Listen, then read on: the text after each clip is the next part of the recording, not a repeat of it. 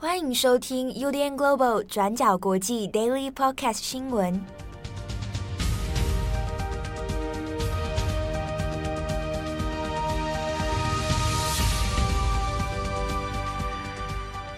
Hello，大家好，欢迎收听 UDN Global 转角国际 Daily Podcast 新闻。我是编辑七号。今天是二零二二年六月十七日，星期五。好，那节目开始之前，呃，有听友来问哦，诶，怎么最近好像没有听到编辑会议的这个声音？啊，那像今天会议跟佳琪也都不在，那跟大家来说明一下，请大家不用担心哦，他们两个正在休假当中啊，因为先前呢，大家各自在忙一些手上的专题啊、采访啊，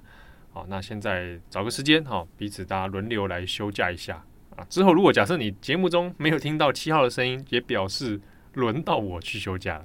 那这边也跟大家提醒一下，工作之余也要注意一下自己的身心健康哦。特别是呢，我也知道好像有不少媒体同业朋友有在听我们的节目，那相信啊，讲到这个就是心有戚戚焉呐。好的，那今天的 Daily Podcast 新闻，首先第一条，我们来看一下乌克兰。在六月十六号的时候，欧盟有四国领袖一起访问了乌克兰，那分别是法国总统马克宏、德国的总理肖兹、意大利的总理德拉吉、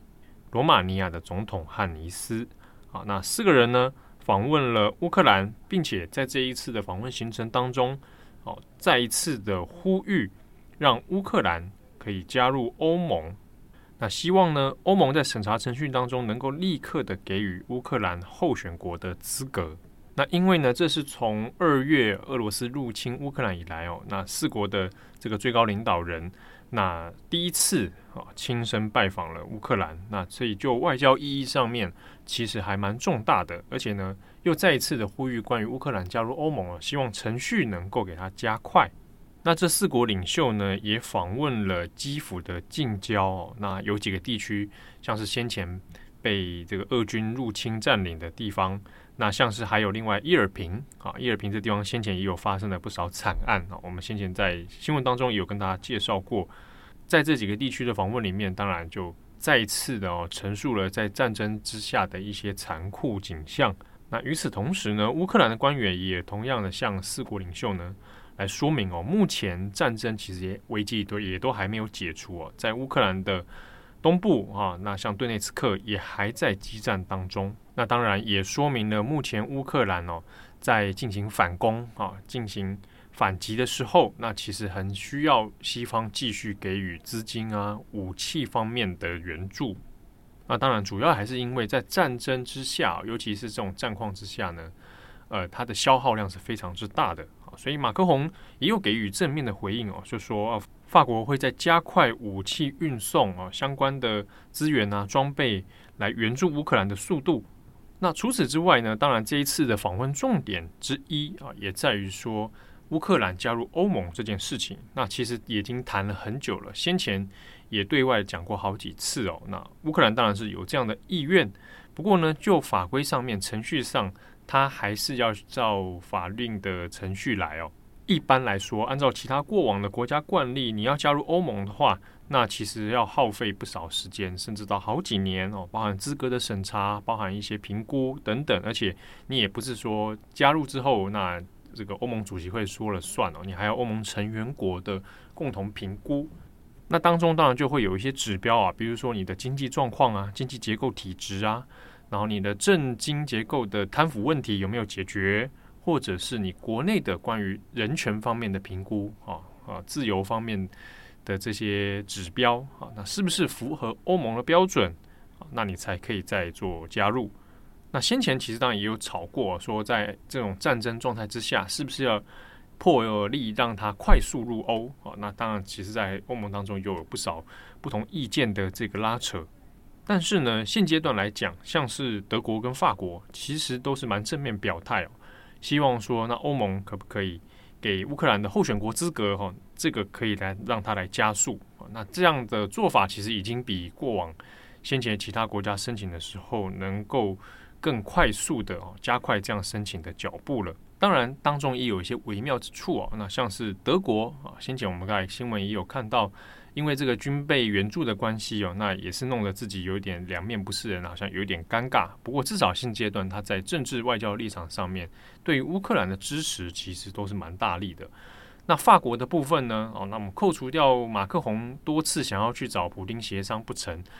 那在这现阶段来讲，之前还因为说马克宏说，哎，不要去。惹怒俄罗斯啊，那是不是能够做一些妥协？结果反而让乌克兰的一些民情啊、舆论啊啊，或者泽伦斯基本人啊，对马克宏感到相当的不满。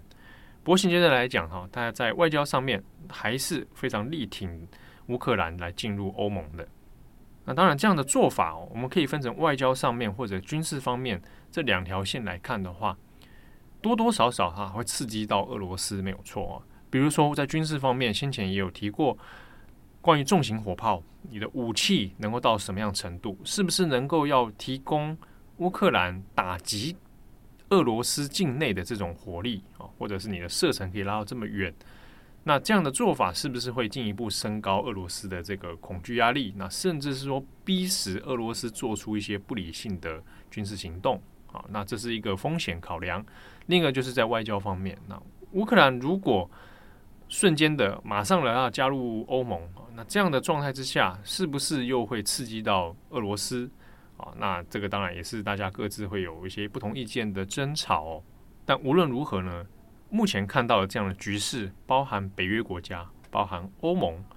那现在对待乌克兰的态度其实已经非常的明显了。那这些现在彼此援助、彼此团结的状况，那远远都是俄罗斯当初最不想看见的景象。那的确，我们看到战争爆发到现在将近要四个月，那没想到俄罗斯这样的这个侵略战争哦，是让西方更加的团结，同时呢，让俄罗斯自己变得更加的孤立。好，不过反过来看，俄罗斯自己他在乎这件事情吗？那俄罗斯的外交部长拉夫罗夫他就接受了 BBC 的专访，这个专访呢也在十六号的时候那就有公开哦。拉夫罗夫呢，在这个专访里面有再一次的强调俄罗斯的立场。他说：“俄罗斯没有入侵乌克兰。”怎么解释这一切呢？拉夫罗夫的说法一样，就是俄罗斯所采取的就是一个特别的军事行动。那当然，他的解释的说法也是相当的微妙了。他说：“那是因为俄军啊，他没有其他的方式可以来跟西方解释说，乌克兰进入北约是一种犯罪行为啊，所以。”俄罗斯采取了一个特别军事行动来作为一个回应啊。那在专访当中，拉夫罗夫不断的重申一件事情，就是乌克兰有纳粹主义分子，所以要给他去纳粹化啊。那这个几个论调就是一贯的立场了。那讲到这个去纳粹化，先前俄罗斯也不断的强调说，那在乌东地区呢，顿巴斯地区啊，那曾经乌克兰发动了这个种族屠杀啊，所以我们要去来这个去纳粹化。那 BBC 里面就有问到这个事情了，BBC 记记者呢就直接提出问题说：“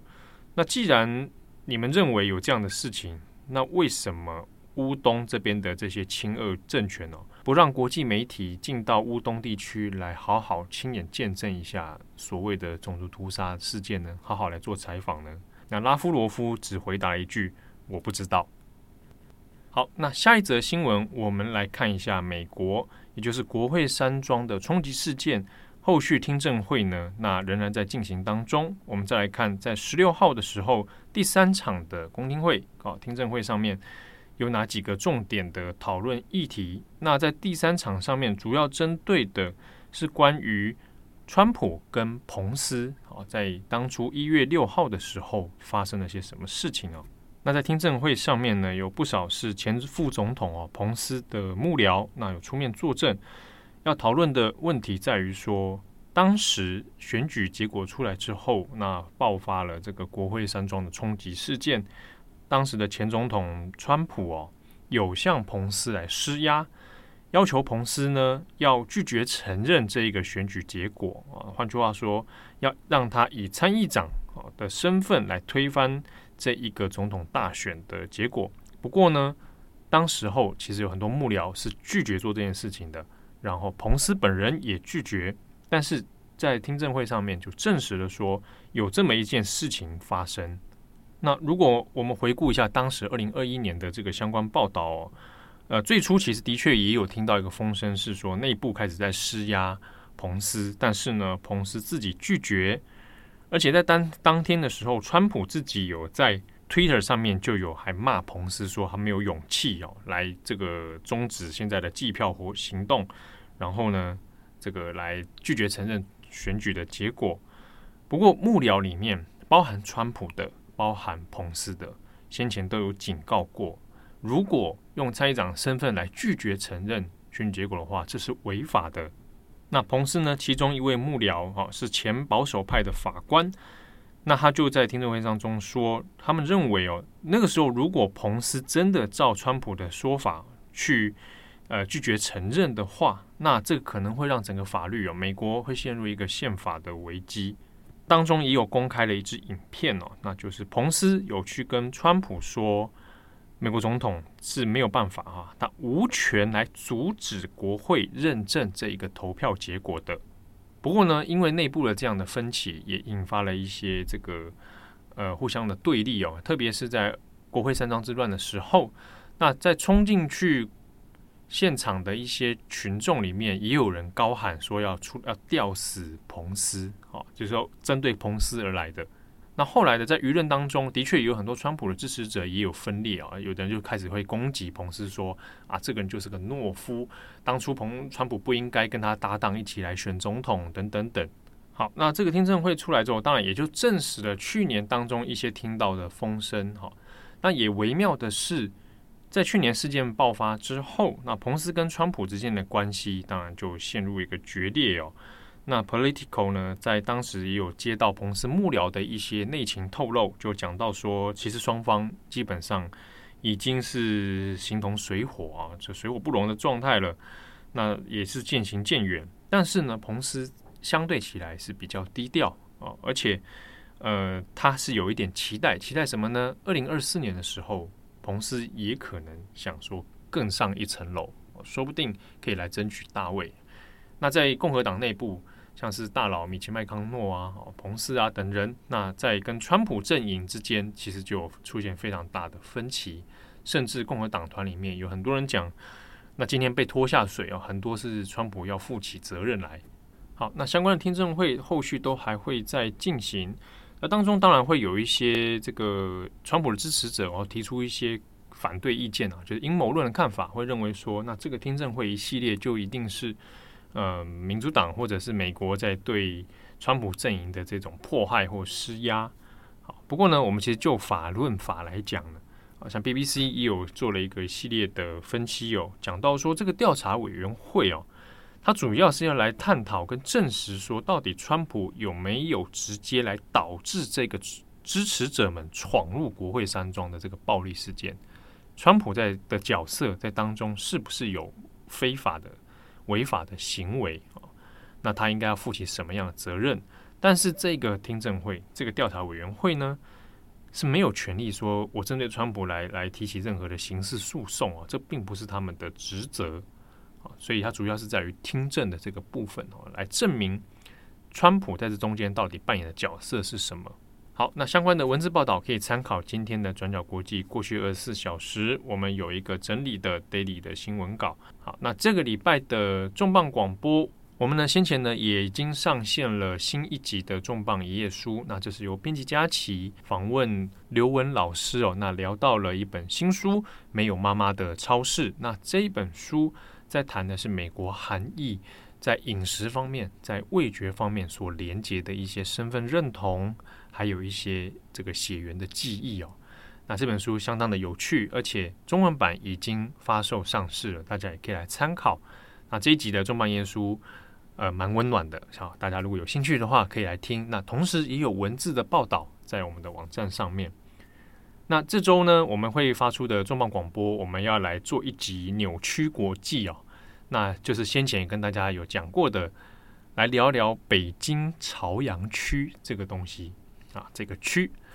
那也顺便来谈一下，有一个都市传说叫做朝阳群众啊。那这集呢，会是我跟佳琪来搭配，那来跟大家分享一下这个朝阳区的神秘故事哦。那也有一些我个人的生在那边的一些生活经历，希望大家会喜欢。那有任何的想法，可以参考我们的转角国际、我们的 Facebook，还有我们的 IG。那可以传私讯给我们，或者留言给我们。好，感谢大家的收听，祝福大家有美好的周末。我是编辑七号，我们下次见喽，拜拜。感谢大家的收听，想知道更多详细内容，请上网搜寻转角国际。